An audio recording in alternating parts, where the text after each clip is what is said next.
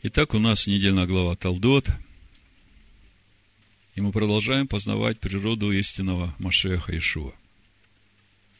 И как всегда, начиная разбирать недельную главу или продолжая ее разбирать из года в год, главный вопрос, чему Всевышний хочет нас сегодня и сейчас научить через эту недельную главу. Прочитаем несколько стихов из нашей недельной главы, и потом скажу название проповеди. Берешит, 25 глава, с 21 стиха. «И молился Ицхак Адонаю о жене своей, потому что она была неплодна. И Адонай услышал его, и зачала Ревека, жена его. Сыновья в утробе ее стали биться, и она сказала, если так будет, то для чего мне это? И пошла вопросить Аданая. Адонай сказал ей, два племени в чреве твоем, и два различных народа произойдут из утробы твоей. Один народ сделается сильнее другого, и больший будет служить меньшему. Мы все время говорим, что Тора – это конкретный план реализации – замысла Всевышнего. А в чем суть замысла Всевышнего, скажите мне? Сотворить человека по образу и подобию своему. В общем-то, ради этого замысла все и происходит. И Тора – это конкретный план вот этой реализации. Обычно, читая эту недельную главу, мы обращаем внимание на взаимоотношения братьев, которые родились. Исава и Якова. Также мы обращаем внимание на взаимоотношения двух народов, которые пойдут от Исава и Якова. Но если главная цель замысла – сотворение человека по образу и подобию своему, то первое и самое важное, на что мы должны обращать внимание – а что говорит наша недельная глава о вот этих внутренних процессах, которые должны происходить в нас? И вот мы, в общем-то, об этом сегодня и поговорим. В общем-то, наша недельная глава говорит об одном из фундаментальных духовных законов, по которым устрояется вот этот человек по образу и подобию Всевышнего. И вот этот процесс Машиах Иешуа назвал, знаете как? Умолиться, как дитя. Давайте откроем Матвея 18 главу, и я сразу скажу название проповеди. Матвея 18 глава с 1 стиха. В то время ученики приступили к Иешуа и сказали, кто больше, Царстве Небесном. Вопрос. Ишуа, призвав дитя, поставил его посреди них и сказал, «Истинно говорю вам, если не обратитесь и не будете как дети, не войдете в Царство Небесное. Итак, кто умолится, как это дитя, тот и больше в Царстве Небесном. Название проповеди. Если не обратитесь и не будете, как дети, не войдете в Царство Небесное.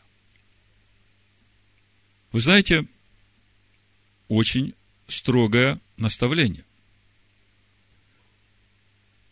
Вот это предупреждение Иешуа о том, что человек может не войти в Царство Небесное, оно всего в двух местах в его учении. Первый раз он об этом говорит в Нагорной проповеди. Сейчас мы это прочитаем. А второй раз здесь. И все, больше нигде он об этом не говорит. Давайте прочитаем и попробуем понять, что же это все значит. Матвея 5 глава, буду читать с 17 стиха. Не думайте, что я пришел нарушить Тору или пророков. Не нарушить пришел я, но исполнить. Ибо истинно говорю вам, доколе не придет небо и земля, ни одна йота и ни одна черта не придет из Торы, То есть он говорит о письменной Торе. Пока не исполнится все. Итак, кто нарушит одну из заповедей сих малейших, йота и черта, и научит так людей, тот малейшим наречется в Царстве Небесном. А кто сотворит и научит, тот великим наречется в Царстве Небесном. Ибо говорю вам, если праведность ваша не превзойдет праведности книжников и фарисеев, то вы не войдете в Царство Небесное. Сразу возникает простой вопрос. Какая связь между праведностью, которая должна превосходить праведность книжников и фарисеев, а вы знаете, на то время праведность книжников и фарисеев – это был высочайший стандарт праведности. Какая связь этой праведности с вот этим детем, умолением, как дитя? Вот вопрос, на который нам сегодня надо получить ответ. А в общем-то мы продолжим разговор, который мы начали в Рошходыш. Мы говорили о том, что этот месяц, который начался, девятый месяц, для всех идущих путем Авраама, является временем нашего обновления. И я так понимаю, что совсем не случайно это время начинается с нашего изучения недельной главы Талдот, порождения. То есть, если эта глава изучается именно в начале этого месяца, то это говорит о том, что она должна нам показать это главное направление, в котором мы должны двигаться, чтобы к концу месяца вот в этом храме воссиял свет Хануки. В Рышходыш мы говорили о том, что именно количество нашего эгоизма в нас свидетельствует о том, сколько духа жизни в нас. Чем больше в нас себялюбия, чем больше в нас эгоизма, чем больше в нас этого злого начала, тем меньше в нас духа жизни. И еще мы говорили о том, что человек может в совершенстве знать Тору, может соблюдать все заповеди по плоти и при этом оставаться полным эгоистом, полностью безразличным к своему ближнему. И вот это самое страшное – это говорит о том, что в таком человеке нет духа жизни. Тора ведь изначально должна учить нас любить Всевышнего и любить ближнего.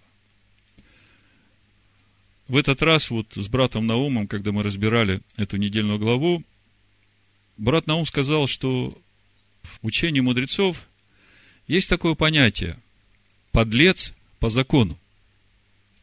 И я просто дам ему сейчас микрофон, чтобы он поделился этими мыслями, что это значит. Пожалуйста, брат. Э, когда еврей живет в своей стране, в Израиле, то очень многие его нужды э, удовлетворяются, потому что люди знают закон. И вот э, я читал и слушал одного равина. Он рассказал о парадоксальной ситуации, которая происходила на его глазах. А, значит, э, так же, как и нужда в еде удовлетворяется внутри действиями людей, не подключая к этому никакую специальную службу. Э, значит, он однажды ехал э, в автобусе, который занимается перевозкой по желанию. То есть э, есть нужда, нет денег. Есть нужда, нет возможностей. То есть люди добровольно занимаются этим, чтобы восполнить нужды человека. И он ехал в таком автобусе, и там сидела семья многодетная, много детей, отец. И на одной остановке вошла девушка очень низкого роста. Ну, мы бы назвали как-нибудь определенно. Но я просто не хочу. А папа, он, видимо, верующий, он сразу заметил, э, что в машину вошла вот такая девушка, и он, не стесняясь, громким голосом сказал своим детям, «Э, вот вы видите, да, и за нее надо молиться вот такой молитвой. И вот э, они помолились вслух. Но вы представляете, вот молодая девушка, у нее дефект, э, и вдруг посторонние люди влезают в ее жизнь и в ее присутствие, да, и что-то там творят. Неудобно, да? Любой бы почувствовал себя неудобно. Так вот, э, он говорит, что есть такое понятие подлец по закону. Я просто, когда услышал эту формулу, просто удивился. Вы помните, одна из жен царя Давида, раньше она была э, женой Навала. Помните такое имя? Навал. Злой человек – это слово переводится как безумный. Так вот, э, еврейская мудрость, она уже заранее определила вот такое понятие подлец по закону. То есть человек, который формально делает все как надо, но по душе, по совести, это по сердцу, это пустота. Нет жизни, да. Нет жизни. Удивительное дело. Человек не чувствует, не видит другого, не знаком с его сердцем. Он считает э, достаточным, что он формально исполнил закон, но забыл, что закон обращен к ближнему, к человеку. И вот такого человека называют – подлец по закону. Ужасное название. Ужасное. Но это хорошо, что такая формулировка есть. Значит, не совсем сухая формула, в жизнь в ней есть. Ну вот и все, пожалуй. Спасибо, брат Наум. Значит, мы видим, что мудрецы понимают эту проблему. И вот э, я тоже слушал э, Рава Гитика, он об этом же говорил. Удивительно, что многие комментарии мудрецов на эту недельную главу, в общем-то, с разных сторон рассматривают именно эту тему взаимоотношений человека с Торой и с ближним. Вот э, э, Рав Гитик привел такой один пример, назвал имя э, великого известного равина э, в еврейском народе и говорит, вот у него была такая история, э, к нему приехал учиться один ученик, и этот раввин у него спрашивает, ну, молодой человек, расскажите мне, что вы знаете? И он так с гордостью говорит, я выучил весь Талмуд. Этот Равин на него посмотрел и говорит, а чему Талмуд научил вас?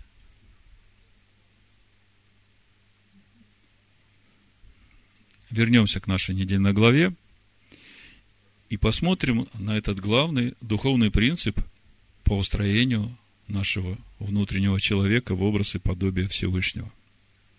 Вы знаете, я удивляюсь, как я этого раньше не видел. Вот так есть.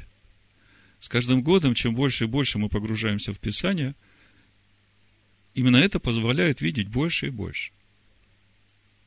Значит, наша глава Талдот, и мы уже понимаем, что речь идет о наших порождениях на нашем пути в Царство Небесное. И мы видим, что Ицхак, он ведь семя обетования, мы в прошлый шаббат говорили, берет себе жену из э, своих родственников из Месопотамии. И смотрите, как написано про эту жену. Берешит, 25 глава, 20 стих. Это же все про нас. Исаак был 40 лет, когда он взял себе в жену Ревеку, дочь Вафуила, арамиянина, из Месопотамии, сестру Лавана, арамиянина. Послушайте, это же Тора, самая точная книга. И как вы думаете, случайно подчеркивается дважды, что это женщина арамеянка. То есть, э, она не еврейка однозначно. Подумайте, а Ицхак это же образ семени обетования, это же Машиах, мы говорили. Так вот, семя Авраамова, Машиах, берет себе в жену арамеянку, нашу душу. Об этом речь. То есть, речь идет именно про вот это самое важное время в нашей жизни, когда еврейский Машех берет нас себе в невесту, чтобы сделать нас своей женой. И, в общем-то, это произошло именно тогда, когда мы открыли ему свое сердце. И вот Ицхак молится за свою жену Ривку. Она неплодна была. Мы тоже были неплодны, мертвы по преступлениям нашим. Мы не могли ничего родить, мы вообще рабами были. И в 21 стихе мы читаем, «И молился Ицхак Адонаю о жене своей, потому что она была неплодна. И Адонай услышал его, и зачала Ревека, жена его». Опять все про нас. Скажите, в чем суть этого зачатия в нас? Это же возрождение от живого Слова Божьего. Как мы читаем у Петра, вы возрождены не от тленного семени, а от нетленного, от Слова Божьего, живого и пребывающего вовек. И тут выясняется, что сыновья в ее утробе начинают биться между собой. 22 стих сыновья в утробе ее стали биться, и она сказала, если так будет, то для чего мне это? И пошла вопросить Аданая. Послушайте, в чем духовная суть вот этой битвы внутри нас, когда уже зачата новая природа? Я говорю, я читал и думаю, как я раньше этого не видел – это же и есть суть вот этой нашей духовной борьбы между нашим злым началом, между нашим эгоизмом и вот этой новой природой, божественной природой в нас. Вы это видите? Удивительно, правда? Адонай сказал ей, два племени в чреве твоем и два различных народа произойдут из утробы твоей.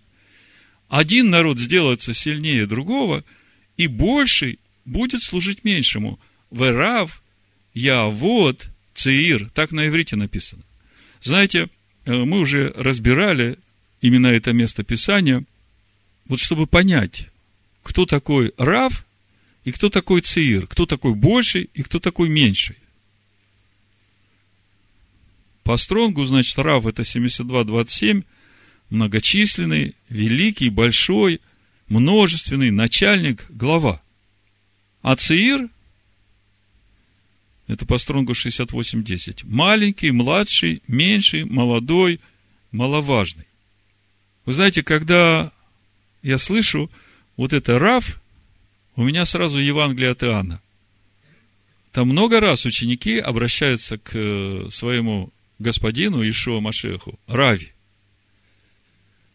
Вот Иоанна 4 глава, 31 стих. Между тем ученики просили его, говоря, Рави, ешь, это там, у колодца с самарянкой. Слышите, как они к нему обращаются? Рави. Кто такой Рави?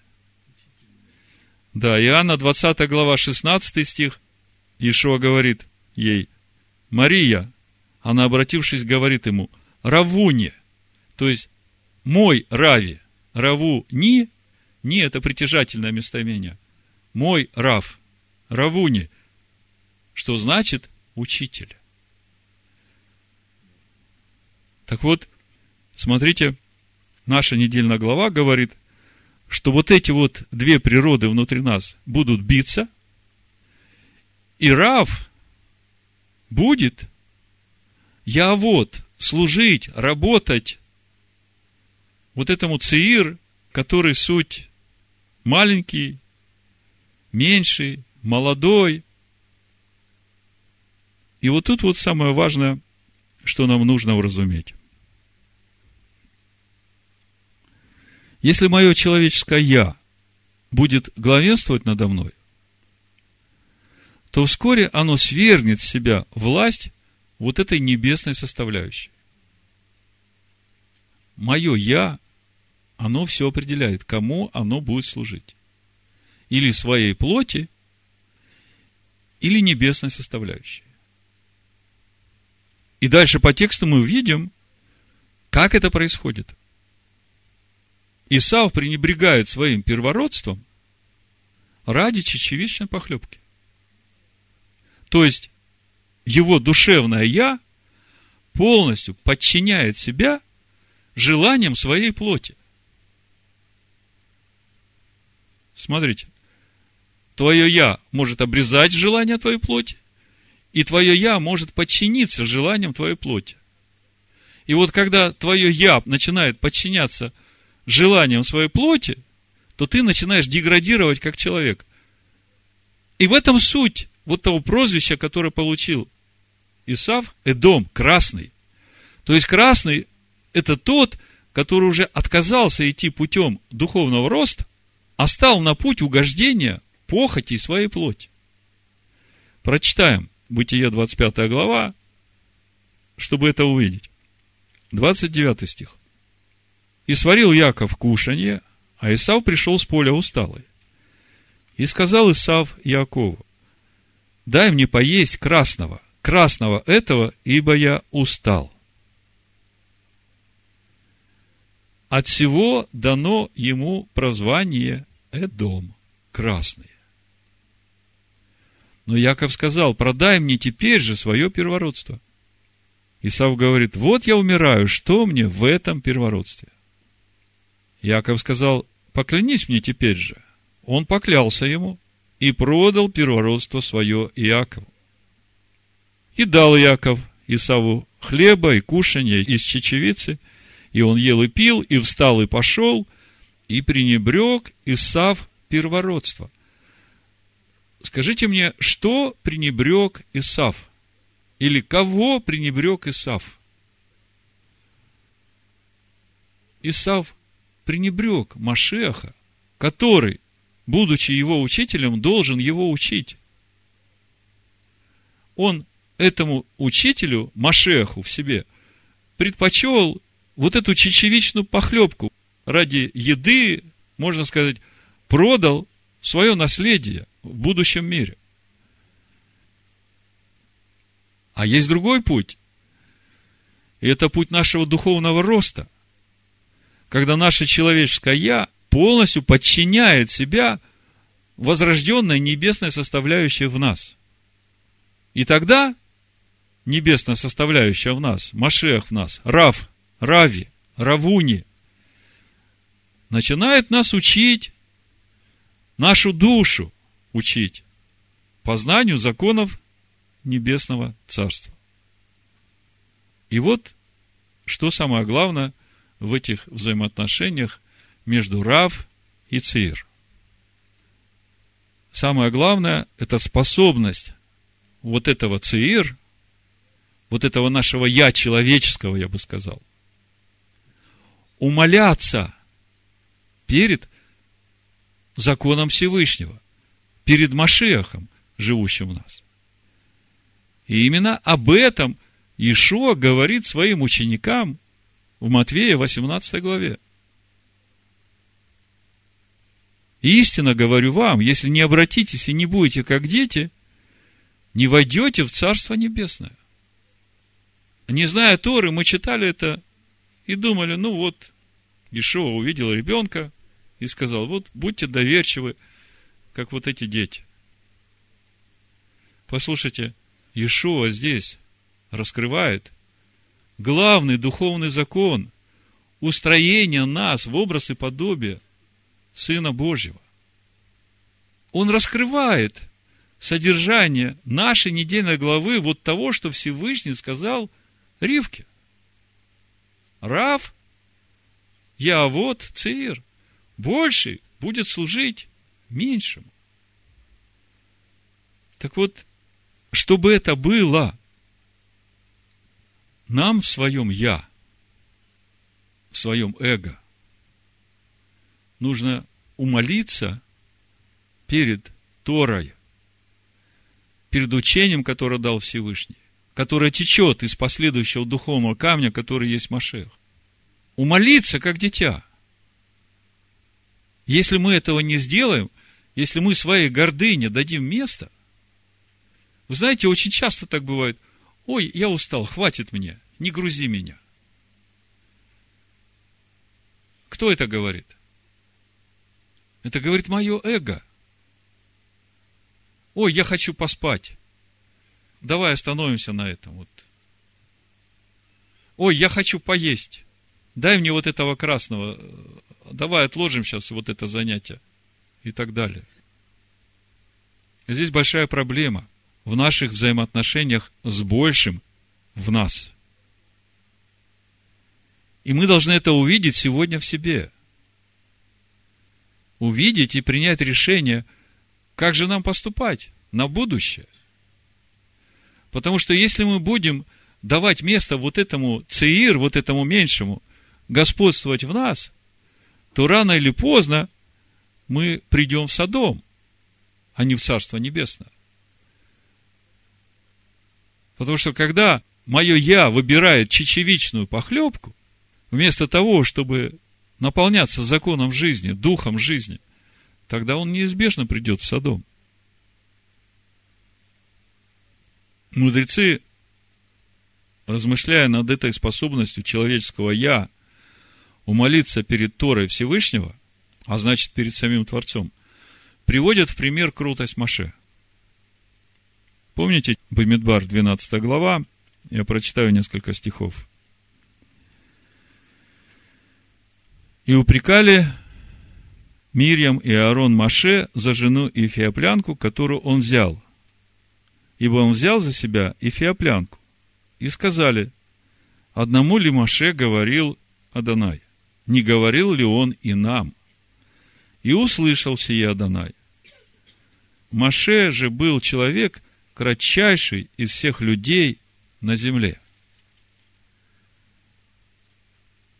Маше же был человек, кратчайший из всех людей на земле. И мудрецы, размышляя об этом умолении перед Всевышним, то есть как человек может умолиться перед Всевышним, говорят, тот, кто изучает Тору, он с каждым годом молодеет и молодеет. Как это? Чем больше открывается человеку величие Торы и замысла Всевышнего, тем меньшим человек начинает себя видеть в своих глазах. Тем самым давая место в себе Творцу. Понимаете, сосуд-то один, и тут э, все очень просто. Чем меньше нас, тем больше Всевышнего. Хочешь ходить в силе Божией, так умолись. Займи как можно меньше места в себе. Вот говоря о Маше, мудрецы говорят, это можно представить так, как вот человек э, поднялся на второй этаж дома и смотрит вокруг себя. Ну, что он видит? Деревья, дома. Ну, и себя чувствует не таким маленьким в сравнении с тем, что он видит. Он говорит, а если человек поднимется на 50 этаж и осмотрит вокруг все, что он видит, тогда уже он начнет видеть гораздо больше и дальше, и вместе с тем начнет чувствовать, что он-то и не такой большой. Да? Так вот, Маше на все это смотрел с сотого этажа. Вот что значит кратчайший из всех людей. А смотреть-то надо на Тору, на его замысел и на все, что Всевышний делает. Вот таким должно быть наше отношение к Торе. Понимаете, вот вы сегодня видите, как Тора раскрывается, как практическое руководство для нас. Мы сегодня начали с того, что начался месяц обновления, у нас недельная глава Талдот, и мы говорим, что эта недельная глава, она не случайно в начале этого месяца, очень важного для нас. Она должна показать нам направление, в котором нам надо двигаться. Так вот, оказывается, суть этого направления – умолиться, как дитя.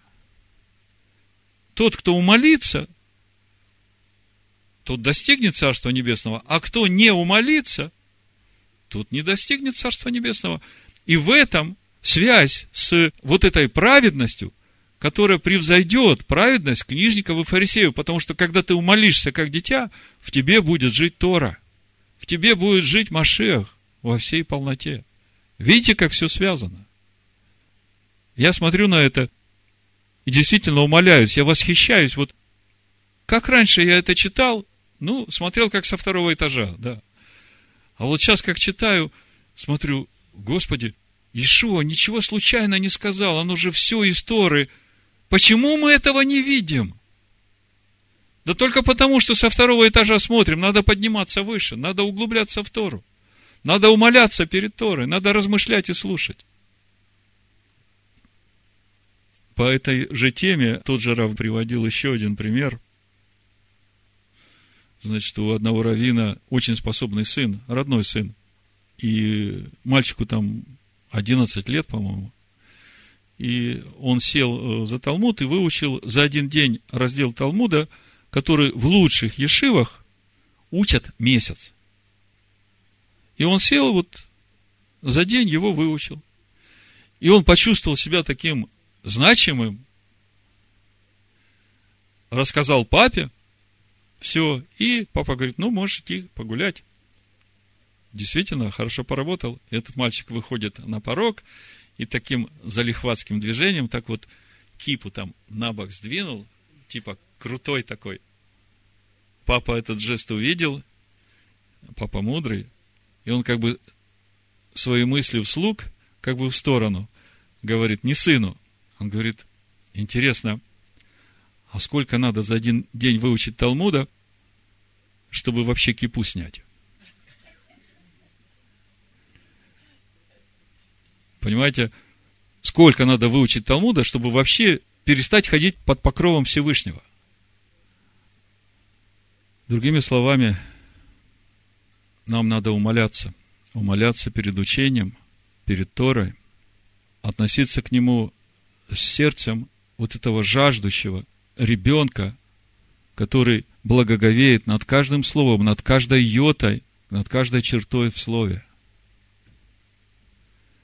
и даже если что-то нам непонятно, и что-то нам не открывается, это только потому, что мы еще на втором этаже. Но мы должны понимать, что даже если что-то непонятно и что-то противоречит другому, это не значит, что там нет гармонии. Нам просто нужно подниматься из года в год. Равины говорят, что человек, который изучает Тору, он с каждым годом молодеет. И они говорят, и цель этого человека прийти вот туда, в песочницу, где детишки в этих беленьких панамочках играются. Ну, как, знаете, вот образ э, со старого времени. Ну, многие из вас э, помнят еще это время. Как детишки в белых панамочках в садике, там, в песочнице играются игрушками. Они говорят, это наша цель. Вот так нам надо умолиться перед Торой и Всевышним. Подумайте, Иешуа говорит то же самое, и он это сказал две тысячи лет назад. В то время ученики приступили к Иешуа и сказали, кто больше в Царстве Небесном. Иешуа, призвав дитя, поставил его посреди них и сказал, истинно говорю вам, если не обратитесь и не будете как дети, не войдете в Царство Небесное. Итак, кто умолится, как это дитя, подумайте, они все взрослые люди, а перед ними стоит маленькое дитя, которое он поставил. И он говорит, кто умолится? как вот это дитя, тот и больше в Царстве Небесном. Больше будет служить меньшему. И чем больше я буду умоляться перед Равом, который во мне, перед большим, который во мне, тем больше я в Царстве Небесном. Всевышний да благословит нас на этом пути в имени Амашеха Ишуа. Амин.